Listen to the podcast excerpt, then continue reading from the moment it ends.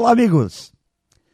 Eu acredito que as empresas precisam criar em suas equipes de trabalho a visão da obra final. Ou seja, porque existem, o que fazem, qual o resultado que precisam entregar. Enfim, nosso trabalho serve para quê?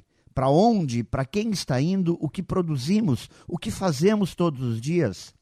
Para que serve todo o esforço que é feito? E creio que nas empresas diferenciadas, a obra final sempre irá servir para criar clientes e manter clientes.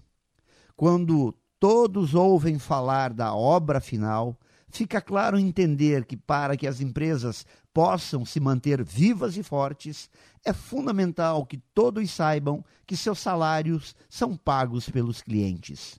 Que todos precisam ser capacitados ou para atender clientes ou para dar o suporte a quem está atendendo clientes.